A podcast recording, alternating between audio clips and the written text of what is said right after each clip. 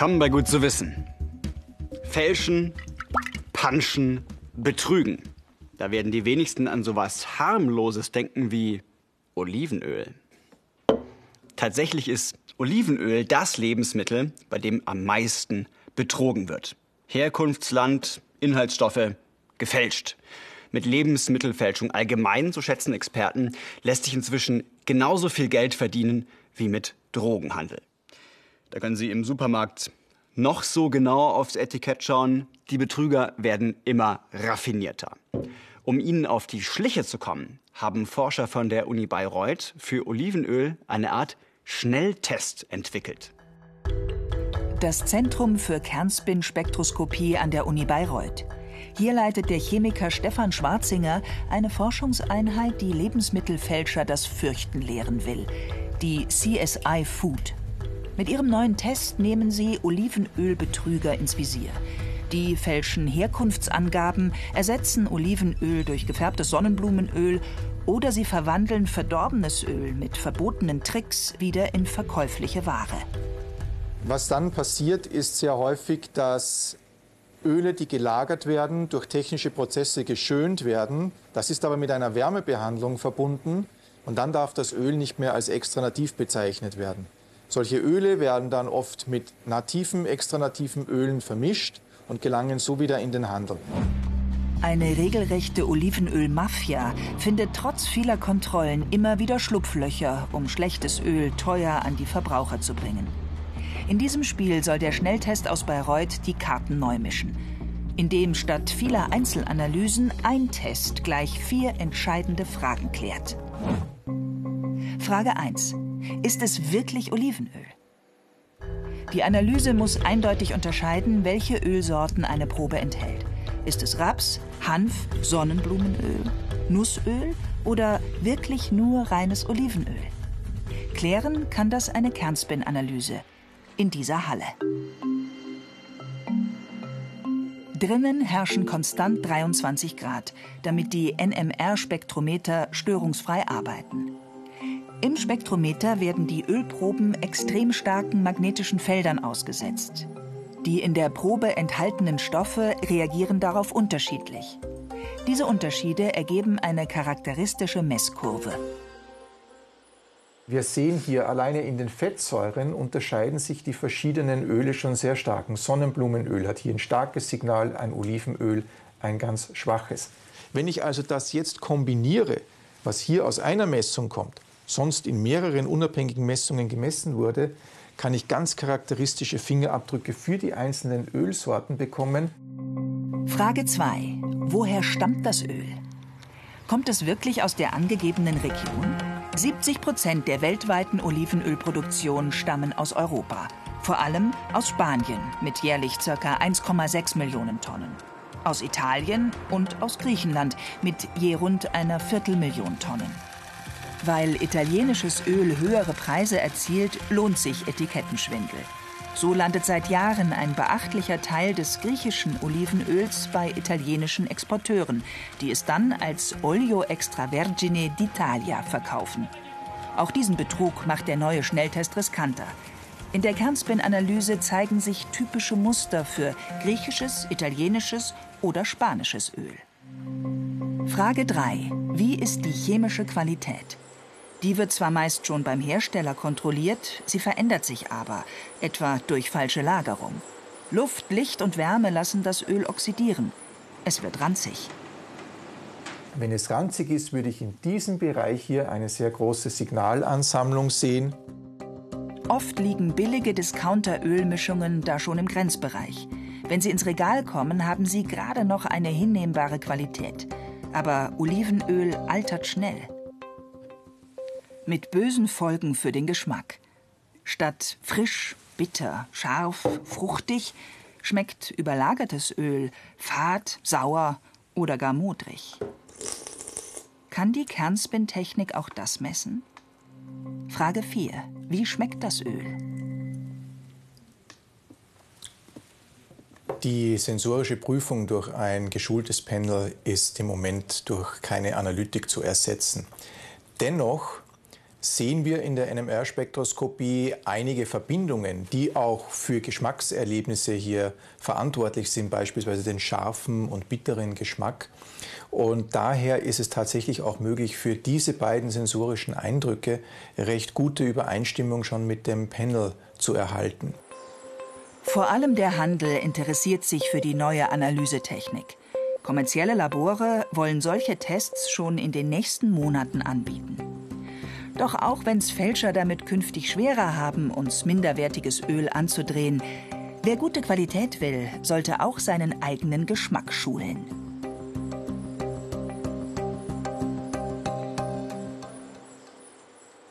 Vielen Branchen geht es seit Beginn der Pandemie ja ziemlich schlecht. Einzelhandel, Gastronomie, Kultur und so weiter. Ein paar Krisengewinner gibt es aber doch. Überraschenderweise hat die Baubranche gerade im letzten Jahr Rekordumsätze gemacht. Klar, es wird ja auch überall gebaut. Neue Wohnungen sind ja meist auch energieeffizienter, verbrauchen weniger Heizenergie oder Strom, sind also gut fürs Klima. Möchte man meinen. Aber ganz so einfach ist die Rechnung leider nicht. Der Kustermann Park in München. Auf 42.000 Quadratmetern entstehen hier neue Büroflächen. Aktuell wird dieses Gebäude aus den 80er Jahren renoviert. Eine gute Energiebilanz ist den Architekten wichtig. Hier findet eine Kernsanierung gerade statt. Das heißt, wir haben alles mehr oder weniger auf den Rohbeton zurückgebaut. Die gesamte Haustechnik, die Elektrik, äh, der gesamte Innenausbau wurde entfernt und wird sozusagen für den Mieter äh, neu ausgebaut. Sie haben entschieden, die alte Bausubstanz zu nutzen. Ein neues, flexibles Raumkonzept, kombiniert mit Wärmedämmung, soll später den Energieverbrauch im Vergleich zu vorher deutlich senken. Technisch kommt es dann auf den neuesten Stand. Wir haben also hier ähm, Grundwasserkühlung ähm, aktivieren können. Mit Brunnen ähm, zapfen wir das Grundwasser an und können somit sehr energiefreundlich heizen und kühlen. Dachbegrünung und E-Ladestationen kommen auch noch dazu. Der größte Klimavorteil bleibt hier aber unsichtbar. Der Anteil der grauen Energie im Gesamtverbrauch des Gebäudes. Also die Energie, die aufgewendet werden muss, um ein Gebäude zu bauen. Zum Beispiel bei der Zementherstellung. Die Sanierung hier hilft, Baumaterial und damit Energie einzusparen. Mit neuer Dämmung wird in den Büroetagen später auch viel weniger Energie verbraucht. Die Planer können so im Vergleich zum Neubau größere Mengen Treibhausgas vermeiden. Wenn man sich vorstellt, dass allein in den Rohbau 80 Prozent des CO2-Äquivalents drinsteckt, dann sieht man sozusagen, die, wie wertvoll letztendlich dieser Rohbeton ist. Und den sozusagen wegzunehmen und wieder neu hinzustellen, ist also ökobilanztechnisch absurd. Das macht viele Sanierungen sogar klimafreundlicher als die bislang gesetzlich vorgeschriebenen Energiestandards beim Neubau. Mehr sanieren und weniger neu bauen wäre also ein Weg zu mehr Klimaschutz. Und nötig wär's. Denn rund 11 Prozent der globalen Treibhausgasemissionen kommen vom Bauen. Bei uns in Deutschland sind es sogar rund 30 Prozent. Und Experten gehen davon aus, dass es bis 2050 doppelt so viele Gebäude auf der Erde geben wird wie heute. Höchste Zeit also, dass wir uns diese graue Energie mal ein bisschen genauer vornehmen. Bauboom in den Ballungsräumen. Die Sanierungsquote liegt bei gerade einmal einem Prozent aller Bauvorhaben. Alles andere wird neu gebaut. Das will Nathalie Essig mit ihrer Forschung ändern. Ja, mal wieder ein Neubau.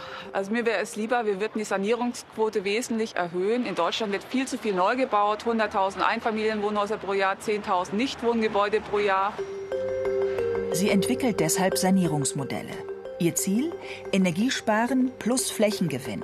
Eine Aufstockung etwa kann die Energiebilanz im Vergleich zum Abriss erheblich verbessern. Langfristig komplett klimaneutral zu bauen, ist ihre Vision. Das Ziel einer nachhaltigen Bauwirtschaft ist ein abfallfreier Kreislauf. Das Prinzip Cradle to Cradle setzt auf erstens emissionsfreie Baustoffe, Zweitens die Kreislauffähigkeit von Bauteilen. Drittens den Einsatz erneuerbarer Energien. Viertens eine ressourcenschonende Bauweise. Und fünftens das Achten auf soziale Gerechtigkeit bei den Folgen neuer Bauprojekte. Wir forschen sehr intensiv dazu, weil wir einfach wissen, wenn wir heutzutage Gebäude bauen, die Richtung Nullenergie gehen, steckt eigentlich die ganze Energie in den Ressourcen, in den Baumaterialien. Hauptverursacher für die CO2-Emissionen ist Zement, der bei über 1400 Grad Celsius gebrannt werden muss. Die meiste graue Energie am Bau ist im Stahlbeton. Dazu kommen Technik und Dämmung. Die Forscherinnen haben ausgerechnet, in heute neu gebauten Häusern kann die verbaute graue Energie alle Einsparvorteile von Treibhausgasen bei Heizung und Stromverbrauch zunichte machen. Also die Ökobilanz ist eigentlich noch ein komplett neues Werkzeug. Und man kann jedem Bauherren nur raten, egal bei welcher Sanierung, holt euch einen Experten, der euch beraten kann. Denn auch wenn bei Altbauten, wie bei Nathalie Essigs Architekturfakultät, keine hundertprozentige Energieeinsparung gelingen sollte, lohnt sich der Umbau für das Klima. Ich brauche das ja erstmal gar nicht so effizient sanieren, dass ich in Richtung Null oder Neubaustandard komme. Ich habe hier schon so viel Energie gebunden im Bau, dass ich dann auch mit einfacheren Maßnahmen natürlich hier sanieren könnte, um auch noch die Architektursprache und die Baukultur dieser Zeit bewusst darzustellen. Wichtig ist dabei auch die CO2-Bilanz der verbauten Dämmung. Denn synthetische Dämmstoffe können den Anteil grauer Energie beim Umbau gleich mal um 15 Prozent erhöhen. Aber auch hier gibt es Alternativen. Das ist eine Hanfdämmung.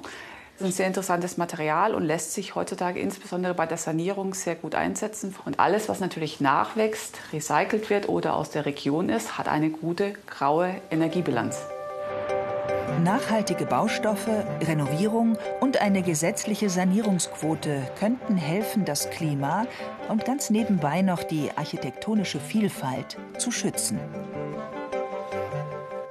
Man kann natürlich noch eins drauflegen und nicht nur mit nachwachsenden Rohstoffen dämmen, sondern gleich das ganze Haus draus bauen. Aus Holz beispielsweise. Ne, bauen mit Holz liegt ja im Trend. Und für den Klimaschutz wäre es jetzt eben noch besonders praktisch, wenn auch große und mehrstöckige Häuser aus Holz gebaut würden. Aber was, wenn es mal brennt? Verwandelt sich das Holzhaus dann in ein Flammeninferno? Wissenschaftler aus München haben dazu einen ziemlich spektakulären Versuch gemacht. Mit einer Wunderkerze geht es los. Vier Behälter mit flüssigem Brandbeschleuniger werden entzündet.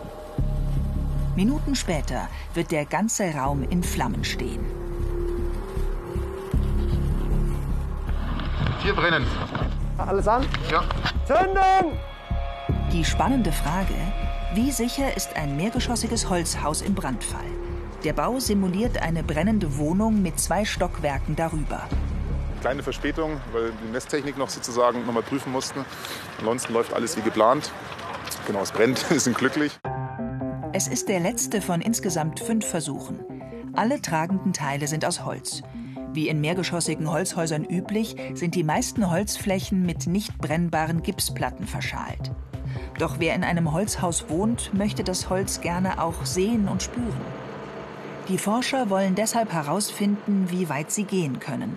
Wie viele Holzwände dürfen offen liegen, ohne die Bewohner bei einem Brand zu gefährden? Die einfache Frage, ist die Flamme in irgendeiner Form intensiver und höher, wenn ich mehr sichtbare Holzoberfläche drin habe? Sprich, hat der Mensch im zweiten Stock über der Brandwohnung ein höheres Risiko, wenn es eine Holzkonstruktion ist? Zwei Tage vor dem Anzünden. Die Wissenschaftler füllen das Holzzimmer mit der sogenannten Brandlast. 18 Fichtenholzstapel, deren Brennwert einer mit Möbeln vollgestopften Wohnung entspricht. Bei diesem Versuch wagen sie mehr als bisher. Nur drei Innenwände sind mit Gipsplatten verschalt. Die Hälfte der Innenfläche besteht aus sichtbarem Holz. Wenn sich diese Konstruktion als sicher erweist, dann, so glaubt das Forscherteam, haben Bewohner von mehrgeschossigen Holzhäusern im Brandfall nichts zu befürchten. Ja, wir wollen mit diesem Versuch natürlich zeigen, dass man mit Holz genauso sicher bauen kann wie mit den anderen üblichen Baustoffen. Wir wissen das natürlich schon für die Gebäude geringerer Höhe. Die entscheidende Frage ist im Moment, wie können wir baupraktisch sicher so bauen, dass wir bis zur Gebäudeklasse 5, also bis zu sieben, acht Geschossen, geregelt nach allen Bauordnungen bauen können. Mehrfamilienhäuser aus Holz sind immer noch selten. Die Forscher wollen das ändern und erreichen, dass Häuser bis zu 22 Metern Höhe regulär aus Holz gebaut werden können. Je höher, desto besser, um möglichst viel Kohlenstoff zu speichern, Treibhausgase zu vermeiden und so zum Klimaschutz beizutragen. Diese Holzbauten im Münchner Prinz-Eugen-Park sind da nur ein Anfang. Doch zunächst muss der Versuch sicher ablaufen. Stefan Winter stopft die Ritzen zu. Die Anschlüsse zwischen den Wänden müssen, wie in einem echten Haus, dicht sein, sonst breitet sich das Feuer aus. Etwa fünf Minuten nach dem Anzünden qualmt es heftig, dann beginnt es plötzlich stark zu brennen. So, jetzt zurück hier bitte. Flashover ziemlich genau bei zehn Minuten. Entscheidend ist, das Haus darf nicht einstürzen, damit die Bewohner in den Stockwerken über dem Brandherd nicht gefährdet sind. Den Feuerwehrleuten macht ein Holzhaus weniger Angst als ein Hochhaus aus Stahl. Beim Stahlbau ist es so, dass ab einem gewissen Temperaturlevel äh, seine Stabilität äh, schlagartig verliert. Und das ist für uns nicht einschätzbar. Das äh, passiert ohne Vorankündigung. Und beim Holzbau kann man letztlich die Abbrandraten erkennen und weiß, okay, ab einem gewissen Level ist es für uns wird's gefährlich. Und das ist berechenbar. Im Gegensatz zum, zum Stahlbau, äh, der ohne Vorankündigung letztlich seine Stabilität verliert. Im Ernstfall wäre die Feuerwehr nach spätestens 15 Minuten vor Ort. Doch da ist der Versuch noch lange nicht vorbei. Die Wissenschaftler wollen den Brand eine Stunde lang beobachten.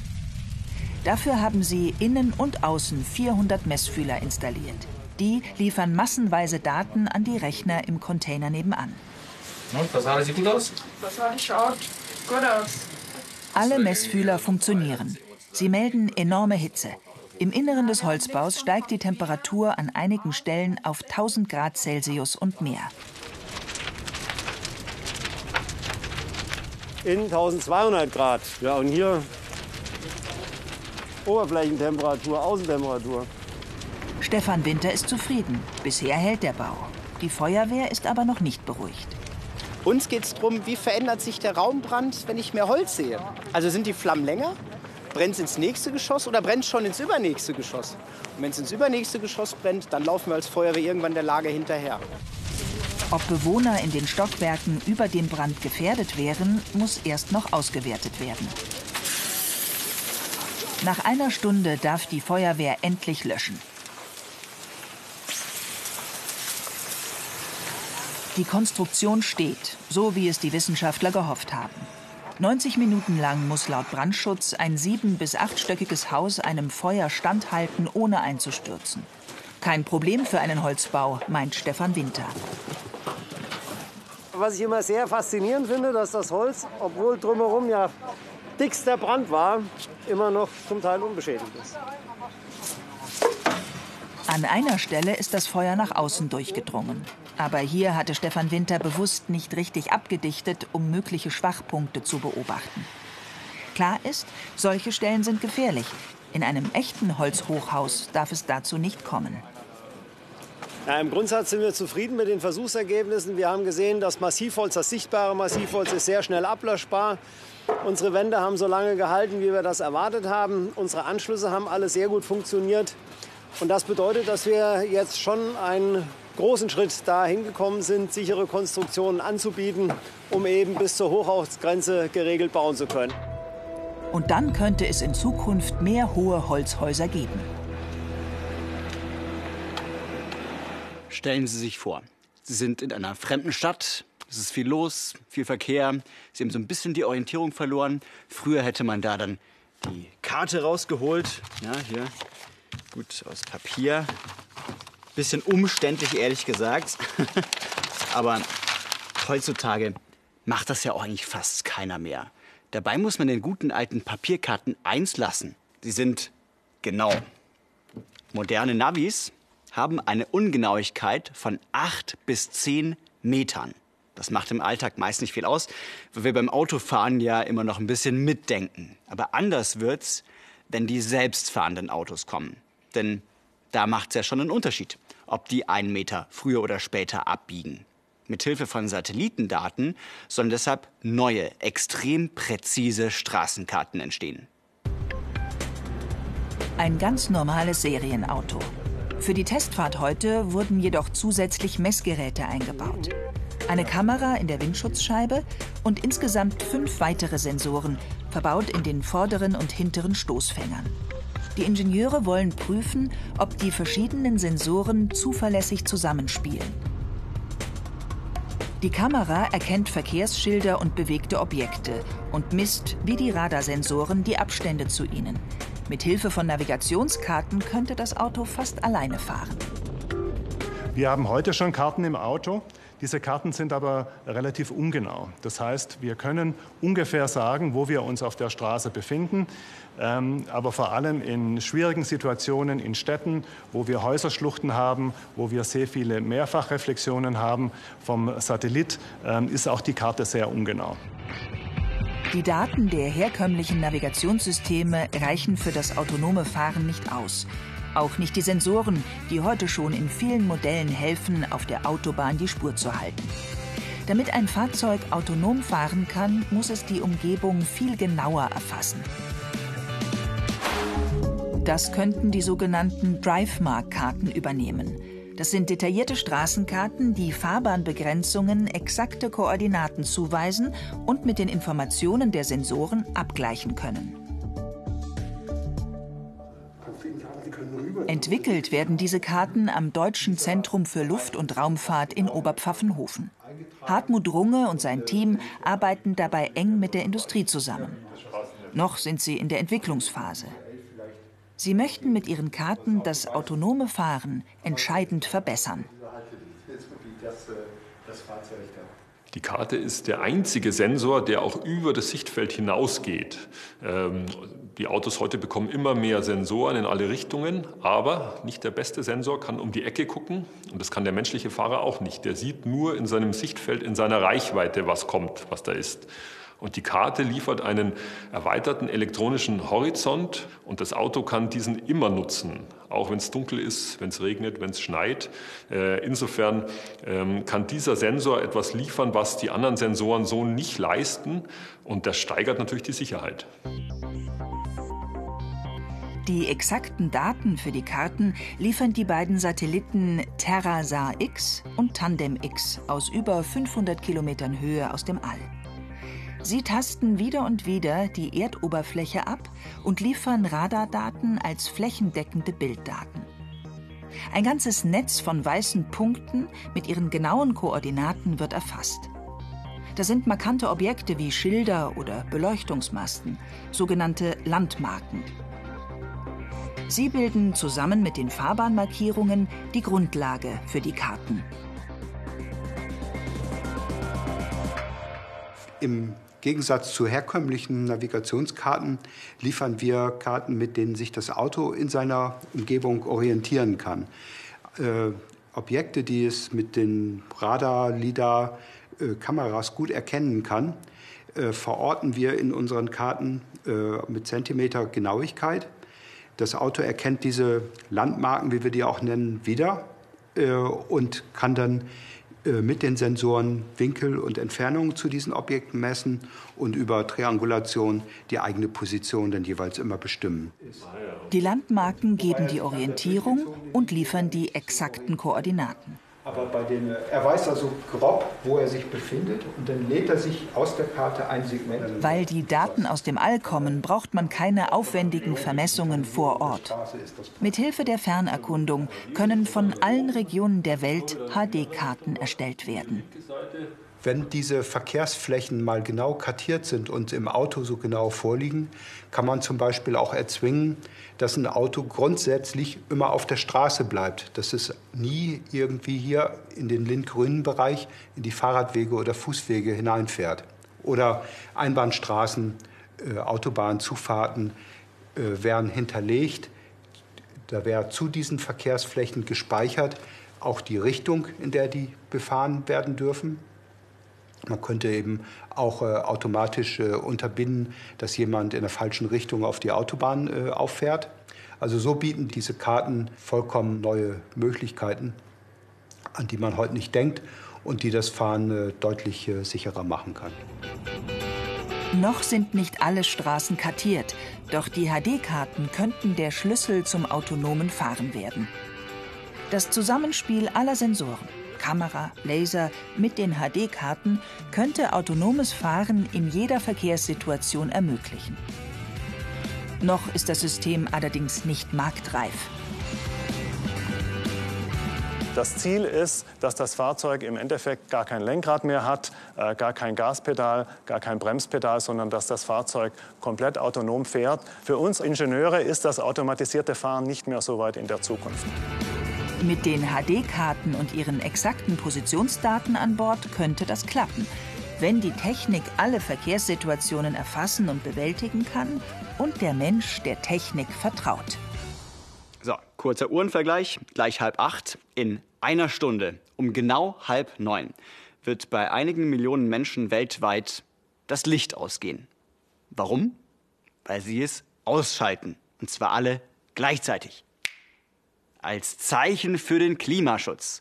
Earth Hour heißt diese Aktion, heute um halb neun. Sie können natürlich gerne mitmachen. Und woher diese Idee eigentlich kommt, ob sie überhaupt was bringt, das erklärt uns jetzt meine Kollegin Ilka Knigge.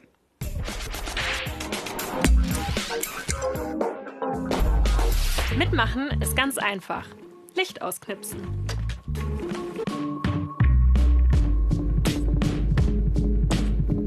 Und dass das so einfach ist, das ist auch schon der Clou an der Sache. Das ist nämlich eine weltweite Protestaktion, bei der möglichst viele Leute mitmachen sollen.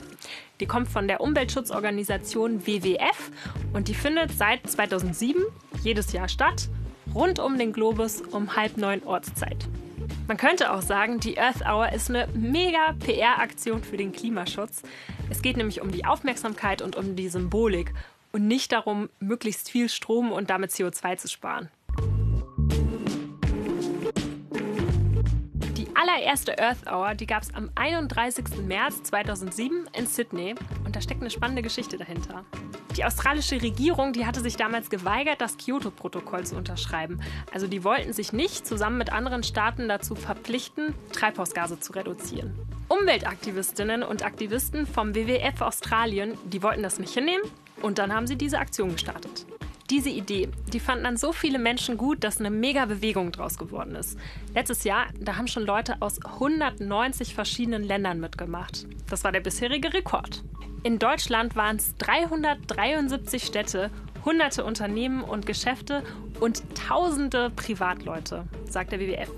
Mal zusammengefasst, riesige Mengen Strom werden dadurch sicher nicht gespart. Aber die Aktion macht weltweit auf die Klimakrise aufmerksam und vielleicht bringt sie uns ja auch dazu, öfter mal das Licht auszuschalten.